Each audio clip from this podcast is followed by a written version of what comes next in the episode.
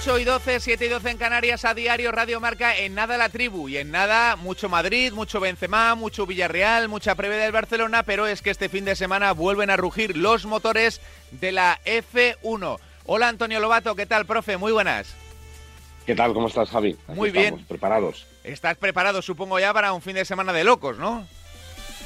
Pues es un fin de semana especial, si te digo la verdad, porque es el, regreso de un circuito que para mí es, eh, es, un circuito lleno de grandes recuerdos. Creo que era el, lugar donde, donde siempre me apetece volver. Eh, algunas veces piensas, ostras, volver a la Fórmula 1 y volver a hacer todos los viajes, ¿no? Pero Australia sí, Australia es una pasada, Albert Park es una pasada. Y encima este año eh, vuelve después de tres años de ausencia, vuelve con remodelaciones, un circuito que, que va a tener algunos cambios que pueden hacer que todavía las carreras sean más vibrantes ahí.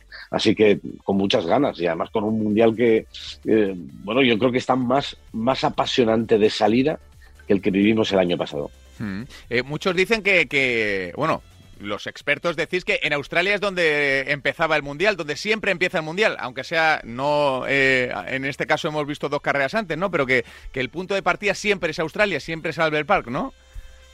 Sí, bueno, es que históricamente ha habido muchos años en los que las temporadas arrancaban en Australia. Por eso yo también guardo muy, muy buenos recuerdos de, Albert Park, porque, bueno, mi, primera carrera de Fórmula 1 la hice en el año 2004 en Australia.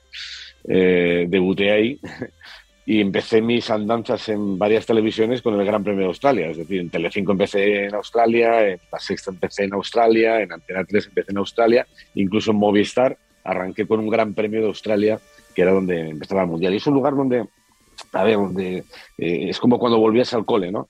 Quizá porque era, la primera, pero también porque el ambiente era muy festivo, eh, la ciudad es una pasada, eh, el circuito no es que sea apoteósico, pero sí tenía bastante emoción, era un circuito muy, muy de off-on, ¿no? De, de aceleración a tope, frenada a tope, volver a acelerar, que este año quizá cambie un poco, cambie un poco porque ha habido muchas modificaciones en, el trazado que, va a ser un poquito más, más corto, pero va a ser sobre todo más ancho y va a ser más rápido.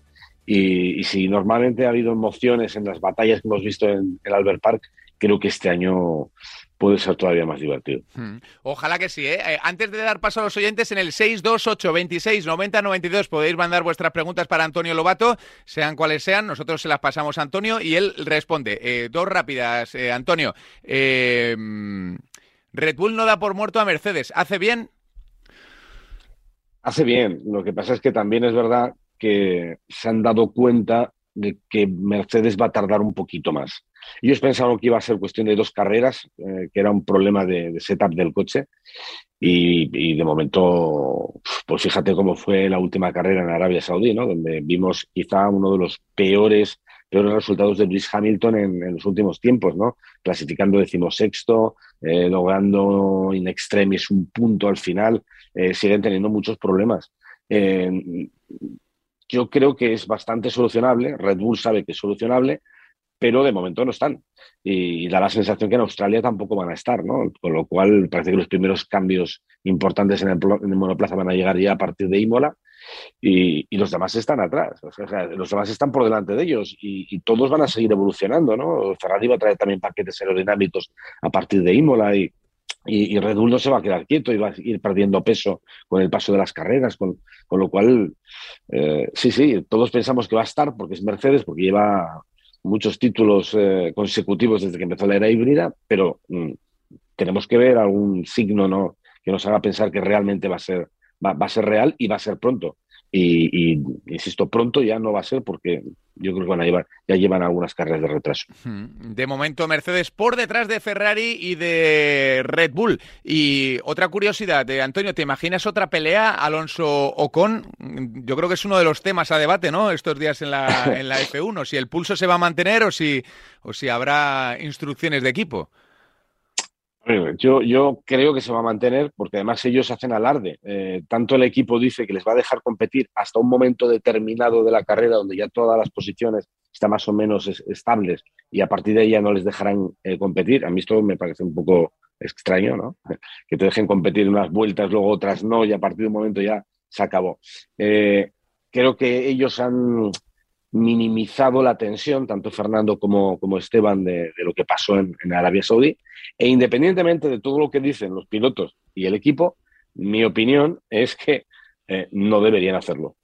Eh, mm, a ver, esto es Fórmula 1 del siglo XXI, Fórmula 1 en el que está claro que esto es un trabajo en equipo y donde la prioridad absoluta tiene que ser el rendimiento y el trabajo del equipo, de los resultados del equipo.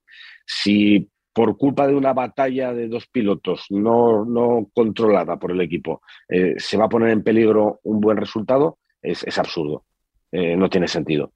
Y esto normalmente ya no ocurre. Eh, con lo cual, mm, yo creo que no hay que poner un determinado número. En la vuelta 27, a partir de ahí ya no, en la 51.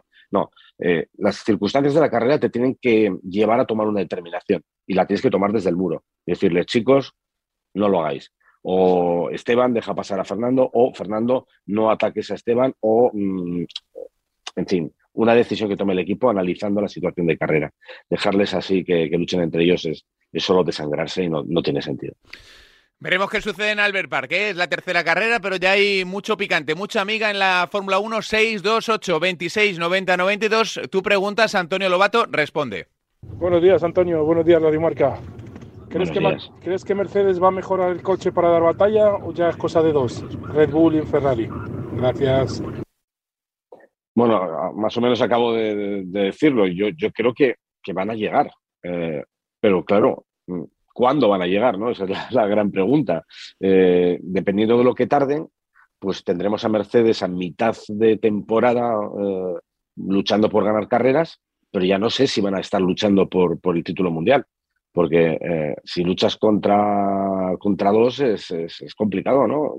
Sobre todo si tienes un retraso de puntos importante. En cualquier caso, también hay que decir que Mercedes en la primera carrera minimizó daños porque eh, consiguió un resultado bastante mejor del que se esperaba eh, y esa, esa ventaja eh, de haber puntuado mucho en el primer Gran Premio en Bahrein, pues les mantiene ahí todavía en la lucha por el Mundial de Constructores después de dos carreras. Red Bull, recordemos que en, la primera carrera sacó un cero pelotero con sus dos coches. Y, y es eso, es cuestión de tiempo. Si, si vemos que, en, una carrera, en dos carreras, están ahí en la batalla, todavía habrá opción. Hmm. Pero como, como pasemos Barcelona y, sigan perdidos en el desierto, pues ya va a ser más, más difícil. ¿eh? Y, Antonio, esta, esta es mía, ¿eh? no de los oyentes. ¿Está Hamilton motivado o no? Porque es que, no sé, tengo la sensación de que anda ya un poco despistadito, ¿no? Se, ha filtrado, bueno, se ha filtrado los saltos en paracaídas estos, el otro día la frase del décimo puntúa, no sé, cosas así que un poco extrañas, ¿no? Para un campeón del mundo, ¿no? Sí, sí pero el, problema de, Hamilton es que es un poco... ¿Cómo explicarlo? Eh, Farandulero. Es así como muy... Es metafísico, es... es eh, es muy zen, ¿no? Eh, tiene ahora mentalidad zen. Entonces, bueno, una cosa es lo de saltar en paracaídas, que lo hace desde hace años, y, bueno, es un, es un, hobby, a otros les da por hacer otras cosas, ¿vale? Lo de la frase del otro día, dice, ah, décimo, por esto dan, dan puntos. Eso es una tontería, yo creo que es una medio broma dentro de la amargura que tenía en ese momento. Y contrasta ese abatimiento que, pareció mostrar en Arabia Saudí con la alegría desmedida que tuvo en Bahrein cuando, cuando estaba en el podio, ¿sabes? Con lo cual, a ver, es un hombre de altibajos, de, luces y sombras. Entonces, dependiendo del entorno que tenga, de la situación, de la atmósfera que tenga alrededor, de lo que haya ocurrido en el último, en el último instante, pues eh, Hamilton es de una forma y, si todo brilla, pues él volverá a brillar. A ver, es un killer, es, un depredador. Eh, está fastidiado porque ve que es un depredador que tiene una astilla en la pata, o sea, es que no puede correr porque le duele. Pero eh, cuando le quiten la astilla en la pata, que se pongan todos a buen recaudo, porque va a estar ahí. ¿eh? Más preguntas para Antonio Lobato en el 628 26 90 92. Buenos días, Radio Marca. Martín desde Málaga. Antonio, ¿Qué futuro le ves a la Fórmula E? ¿Crees que podrán llegar más pilotos ex de Fórmula 1, como ya hay, y te veremos retransmitiéndolo pronto? Un saludo. Caramba, no, mira, la, Fórmula E no, yo estoy en, Fórmula 1 de momento, estoy muy feliz y, creo que desde mi, punto de vista la Fórmula 1 es, eh, es, lo máximo que hay ahora mismo en el mundo de, de motorsport. No obstante, sí hay que decir que la Fórmula E eh, bueno, eh, poco a poco va cogiendo mayor brillo, tiene, tiene algunos pequeños inconvenientes y es que aunque las competiciones son muy espectaculares y el formato del fin de semana es, muy espectacular, es, bastante más sostenible económicamente, eh, no lo ve nadie. Ese es el gran problema, lo ve muy poca gente, ¿no? Las retransmisiones se ven, se ven muy poquito. Y también es verdad que normalmente los grandes pilotos no están en la Fórmula E, sino que de alguna forma van los que no han encontrado un hueco en, Fórmula 1, los que ya han terminado sus experiencias, los que no han conseguido dar el salto, y eso devalúa un poco la competición. Eh, luego está la parte ya de los puristas, que claro, son, eh, son coches que no hacen ruido, eh, tienes algunas limitaciones, tiene algunas ideas fantásticas en lo que es el formato del fin de semana y la, forma de competición. tecnológicamente, evidentemente, es muy avanzado, aunque no tanto como la Fórmula 1 porque eh, aerodinámicamente los coches son bastante más, más, eh, más simples. Eh, y en cualquier caso es una competición donde hay mucho cuerpo a cuerpo, donde los circuitos son realmente endiablados y, y donde manejar esos coches no es fácil, y sino que se lo digan, por ejemplo, Antonio Giovinazzi, que venía de la Fórmula 1 y sus primeras experiencias han sido bastante, bastante complicadas, ¿no? porque es un coche que tiene muy poca carga aerodinámica y es bastante difícil de, llevar.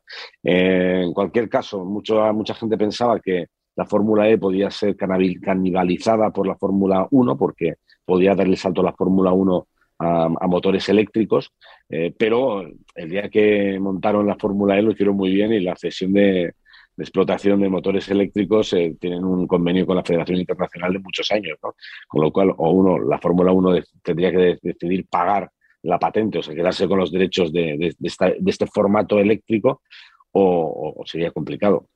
Y por otro lado, parece que la Fórmula 1 camina en otro sentido, camina más en, lo de los eh, combustibles eh, sintéticos. Con lo cual, bueno, seguirá en paralelo. Mm, creo que necesita más escaparate, creo que necesita verse más y creo que necesita que tenga pilotos más potentes, ¿no? que los mejores, los mejores pilotos quieran competir en, en la Fórmula E y no ser el segundo plato. Más preguntas. 628 26 90 92. Buenos días, Radio Marca. Buenos días, Antonio. Eh, ¿Qué tal? Buenos días. Rápida la pregunta. ¿Mercedes llegará o no llegará? Hmm. Me, da la sensación que todo el mundo está muy preocupado con Mercedes. eh, fíjate, casi todo el pado que está, no, te voy a decir feliz, ¿no? Porque todo el mundo quiere que haya tres equipos, ¿no? Que esté Red Bull, que esté Ferrari, que esté Mercedes, incluso si se puede sumar alguno más, mejor pero eh, estáis vosotros más preocupados que, mucha gente del Pado, que casi con alivio que, Mercedes ahora mismo no esté. Eh, y bueno, te digo lo mismo que le he dicho a los otros dos oyentes que han preguntado por lo mismo, ¿no? Eh, yo creo que llegará, pero dependiendo de cuándo llegue, pues veremos si, si tiene opciones de luchar por el Mundial de, Constructores o por el Mundial de Pilotos o no. de momento siguen con problemas. Vamos a ver ahora en, Australia cómo se comporta el coche. Nos queda Imola, eh, luego viene Miami y luego Barcelona, que también siempre suele ser la prueba del algodón, ¿no? Si ya para Barcelona no han conseguido encontrar el setup del coche y siguen teniendo problemas, se puede hacer un poco más cuesta arriba el campeonato para o sea que se podría decir, Antonio, que Barcelona es el termómetro, ¿no? Por decirlo de alguna manera, que si en Barcelona... ¿Mm? Sí, siempre lo ha sido, ¿no? Barcelona es un circuito que es terriblemente completo en todos los sentidos, ¿no? Donde necesitas tener un coche eh, eficaz aerodinámicamente, con buen motor, con buena parte mecánica. Eh, Barcelona es todo.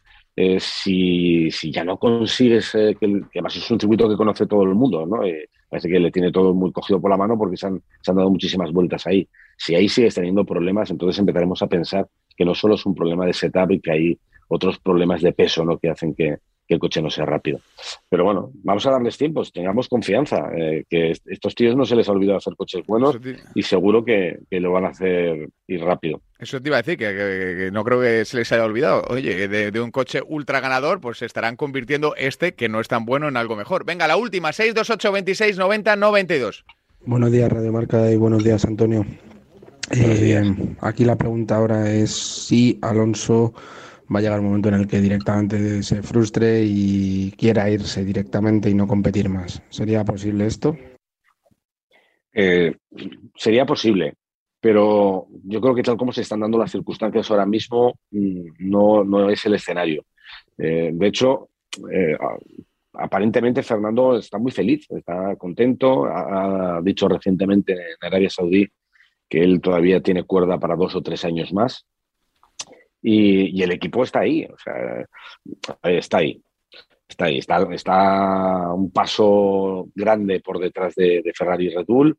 Está más o menos, más o menos en rendimiento a la altura de Mercedes, quizá un poquito por detrás, y está muy por detrás en fiabilidad, donde, como sabéis, pues Fernando ha, utilizado ya dos motores y, aquí en, Australia va a tener que poner el tercero. Y para los que no estéis muy al día de, la normativa, hay tres motores para todo, el, para todo el año. Entonces, Fernando va a utilizar ya el tercero. No sé si el primero que utilizó en Bahrein, que lo tuvieron que mandar a Viri Chatillon a hacer pruebas, es salvable. Eh, el de, el de Arabia Saudí no es mm. probable, eh, lo tiran a la basura. Mm, y en cualquier caso se ve que hay una debilidad, que puede haber una debilidad, no es normal, ¿no? Haber roto eh, dos motores en, dos grandes premios. Con lo cual, eso es un hándicap importante. Si esto sigue hacia adelante, es decir, si sigue habiendo problemas de fiabilidad, si los demás se espabilan y Alpine se queda dormido, que parece no, no va a ser el caso porque tienen evoluciones previstas. Eh, si al final está luchando otra vez por ser décimo, ser un décimo, pasar a la Q3, pues me imagino que se frustrará. Se frustrará un poco, se cabreará, presionará el equipo para que intenten espabilar y, a lo mejor pues muy llega el momento en el que dice, pues eh, el plan ya no es posible, es decir, lo que yo quería no es posible. Luchar por el tercer título mundial no va a ocurrir. Pero oye, mientras tanto estoy aquí, ¿no? Y, puedo luchar por hacer podios, por pasármelo bien, por dar espectáculo, que eso lo, ha conseguido y yo creo que vive, vive muy feliz en ese sentido. El año pasado fue una temporada complicada, al menos las primeras carreras, y, después brilló, ¿no? Y hizo algunas actuaciones que fueron memorables y se lo pasó muy bien. Y yo creo que este año, independientemente del abandono en Arabia, se lo está empezando a pasar bien. Eh, está un poquito más cerca de los de arriba y vamos a ver cómo evoluciona también el, Alpine en los próximos grandes premios y si ese recorte de tiempo es, posible o no. Si es posible, pues entonces se lo va a pasar muy bien él y nos lo vamos a pasar también muy bien nosotros. Pues eh, Antonio Lobato, ha sido como siempre un placer compartir eh, Fórmula 1 y espacio aquí en Radio Marca con, con, tu sapiencia. Oye, tú eres futbolero, ¿qué coche, qué coche sería Benzema en la parrilla? Dios mío, ahora mismo un Ferrari. Un Todo lo que toca lo convierte ¿En, manos de Sainz o de Leclerc?